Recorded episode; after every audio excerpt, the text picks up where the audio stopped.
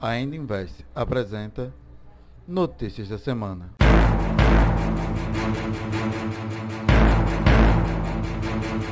Hoje, Notícias da Semana. Lá e de volta outra vez. Missão Impossível Fallout. Previsão Investe. Olá, eu sou o William Rego. Eu sou o Bruno Gonçalves. Lá e de volta outra vez. Estaria o Banco Central americano manipulando o mercado? Sabemos que a alta do dólar dentro do mês de agosto se deu principalmente pelo fato das notícias vindas do Fed, indicando uma recuperação econômica acelerada. Porém, na última quinta, alguns funcionários do mesmo reavivaram as especulações de uma redução gradual. Porém, Robert Kaplan, presidente do Fed de Dallas, disse que setembro seria o momento para delinear a redução gradual e começar em outubro, enquanto James Bullard, do, de St. Louis, fez comentários da, na mesma direção. Mais comentários vieram da presidente do Fed em Kansas City, Esther George, que disse na quinta-feira que o Banco Central dos Estados Unidos deveria começar a encerrar seu maciço programa de compra de títulos mais cedo ou mais tarde. Aqui é, a gente percebe né, que o, o retorno aos mesmos discursos que a gente tinha em meses anteriores, não em agosto, mas em meses onde o dólar estava com uma previsão pessimista, né? O, o dólar é, em posição desfavorável com relação ao euro, né? Esse discurso de redução gradual, que não é hora de parar com a compra de títulos. Então a gente está vendo que após uma forte alta, ou seja, a, no início de agosto, a partir do início de agosto, o governo americano estimulou a ideia de que iria parar com a venda de títulos e que a redução que seria gradual seria mais acelerada.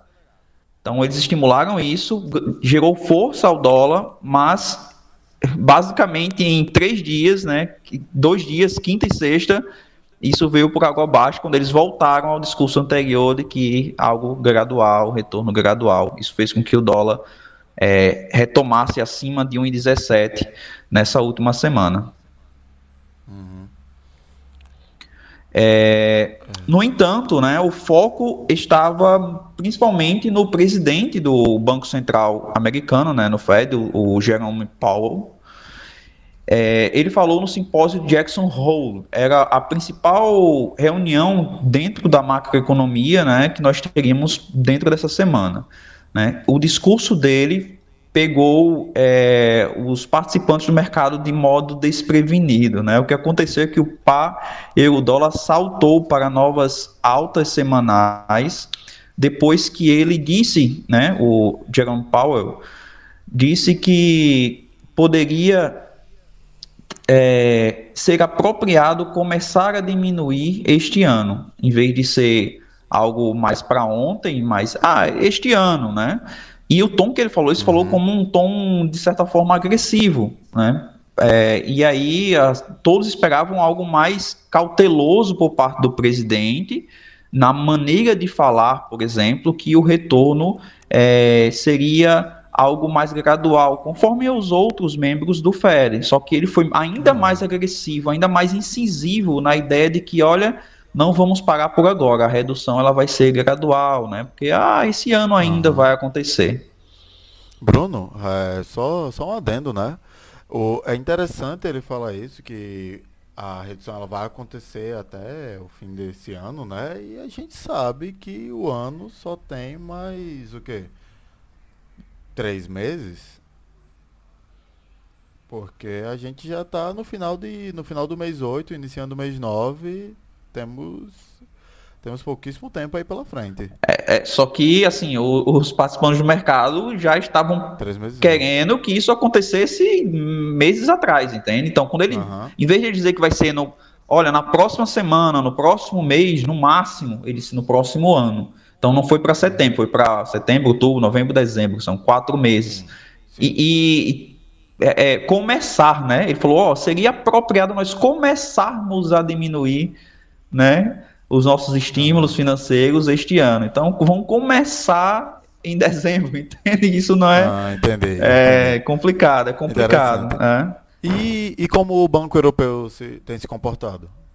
Então, é, o Banco Europeu tem se mantido na mesma postura cautelosa, certo? O Banco Central publicou nessa semana agora a ata da sua última reunião e essa, alta, essa ata mostrou que as taxas de juros não vão subir até que haja evidências suficientes de que o ritmo de crescimento dos preços vá persistir de forma duradoura. Né? Então, é, a mesma postura cautelosa. Basicamente, a gente que está analisando o mercado está deixando completamente de lado a União Europeia. Eles, eles, têm, eles não têm procurado, por exemplo, é, dar uma informação e na outra semana dizer o que tinham dito, entende? Esse tipo de coisa que tem acontecido dentro do Fed. Então, eles têm mantido a posição deles, que é uma posição bem é, protocolar, digamos assim, da, da, da, União Europeia, né? Acho que você até pode falar mais do que eu sobre, sobre essa postura mais tradicionalista, né? Da.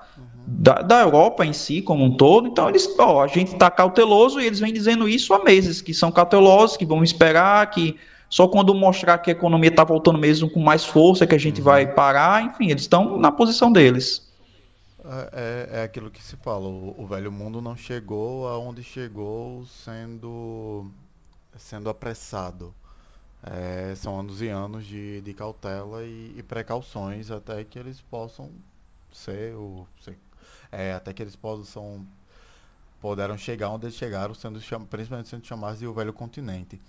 Ele, a, o banco, o, a, o povo europeu ele tem uma postura muito cautelosa quanto a muitas coisas, infelizmente, cautela não vista no, no começo do ano passado, durante a pandemia, né? Mas essa cautela não, não utilizada antes no passado está sendo usada em demasia agora, o que mantém eles seguros para que pior, é, o pior não possa vir a acontecer com a economia de novo. Exato. Eles preferem se manter assim para não correr riscos, né? E aí, basicamente, a gente só tem. O que tem influenciado o mercado tem sido as decisões lá nos Estados Unidos. Aí facilita um pouco para a gente que está analisando, né? Porque a gente só precisa olhar para um lado, basicamente. Perfeito. Missão Impossível Fallout. Outros dados relacionados ao crescimento divulgado nesses dias não impressionam. O produto interno bruto dos Estados Unidos no segundo trimestre foi revisado em alta de 6,5% para 6,6%, ligeiramente abaixo dos 6,7% esperado. O PIB alemão, no mesmo período, se confirmou em 1,6%, também melhorando a relação de estimativa preliminar. Preliminar. No entanto, os pedidos de bens duráveis dos Estados Unidos caíram em 1%. Em julho, enquanto os indicadores relacionados aos ao sentimento na União Europeia não atender às expectativas do mercado. O mercado continua esperando que uma postura mais agressiva da Europa. É, assim, o os, eles não têm ligado porque os índices, né, o, o, o, BE que a gente fala, né, o Banco Central Europeu, eles não têm é, assim, eles não têm demonstrado reação ao que os indicadores da economia falam. Na verdade, eles sabem o que está acontecendo, mas assim, não, não, não, se preocupam muito. E também não tão, tão ruins, entende? Assim, ah, não, não atende as expectativas, mas ok. O PIB alemão, por exemplo, confirmou 1,6, é o que eles esperavam, foi o que aconteceu, bem protocolar. É isso que a gente espera, é isso que aconteceu. Em 1,6, né? Se a gente pensar os Estados Unidos ali que esperavam 6,7, só que caiu 6,6, não, não 1%, né? 0,1% menor do que eles esperavam, porém também 0,1 maior do que o primeiro trimestre, né? Sim, sim. Houve um crescimento, mas não um crescimento tão arrojado quanto, quanto o que era esperado por eles. É, é, assim, nem sei se é o que eles esperavam, entende? A questão é que eles publicam as coisas muitas vezes para é, fomentar uma ideia de que tá tudo bem, entendeu? Que tá tudo certo, que estão indo bem. Então eles falam algumas coisas e. Fazenda boa e velha. Desculpa ter te interrompido, mas ah. é, fazenda boa e velha manipulação do mercado para que as coisas possam ir ainda melhores. Exato, exato. Porque quando retorna, não retorna mesmo para onde estava, né? Mas eu acho que essa semana agora eles deram mal. Eles deram uma mal. Sim. Essa semana agora não foi muito bom, não. Assim, a, a, o retorno ele foi substancial. Vamos ver o que vai acontecer na próxima semana né? É... Certo. Bruno, é, você pode me. Agora, agora, Bruno, qual é a previsão da Invest para a próxima semana, mediante as notícias desta? Pronto. Então, assim, é, a gente continua né, com, com a tendência de bearish market, tá? É, ou seja, quando eu, o dólar está em baixo, sim, significa que o, o dólar está em alta e o euro se mantém em baixa ou o euro se mantém neutro, né? Que é o que tem acontecido, né? O, há, há, muito tempo, já há algum tempo, o euro vem neutro, né? É, uhum. Enquanto que o dólar com força durante todo o mês de agosto. Então, eu acredito que as informações que saíram essa semana foram, é, foram manipulações de mercado, foram especulações por parte do Fed, e que nessa semana agora vão vir notícias positivas para o dólar, fazendo com que o, o valor possa retornar, né, buscar novamente 1,17, certo? Porém, se as citações públicas dos membros do Fed continuarem a derrubar o dólar, né, continuarem desestimulando é, aquela ideia de compras de títulos, de continuar acontecendo, de é, retorno gradual, né? Então, se isso, se esse tipo de comentário continuar a surgir nessa semana, aí a tendência é que o valor fique acima de 1,18. Então, previsão geral, mercado em queda, tá? É, bearish market, buscando 1,17. Lembrando que nós estamos na região de 1,18 agora. Porém, a postura dos membros do Fed pode fazer com que o dólar possa ir em, acima de 1,18, né, ficar flutuando ali acima de 1,18.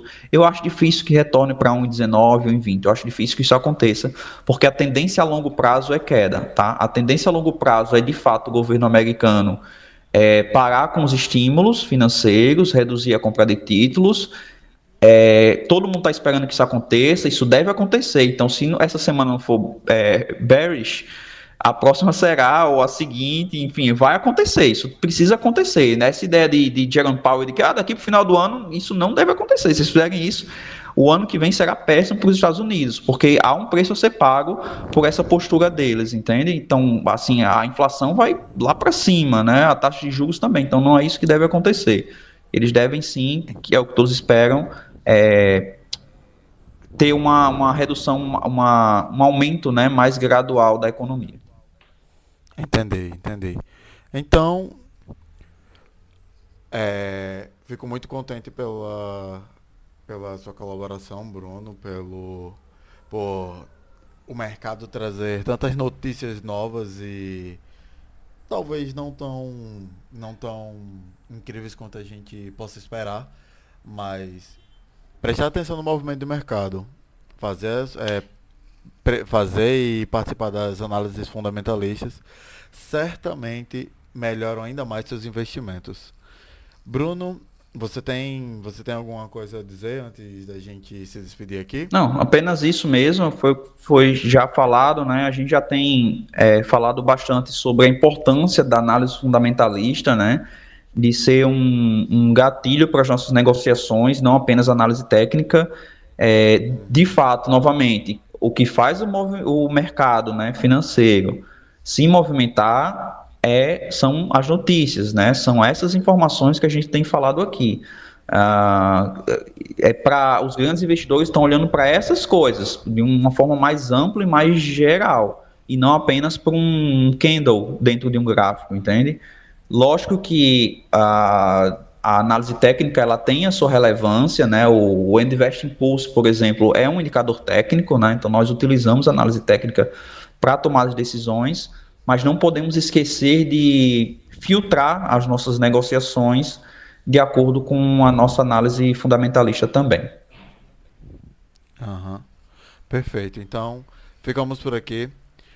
Gostaria de agradecer muito a a todos aqueles que nos ouviram e venham e venham participar comentando o que vocês acham, o que vocês acreditam que, que vai se dar nessa próxima semana. E por hoje é isso. Muito obrigado, pessoal. Bons negócios. tchau. tchau. tchau.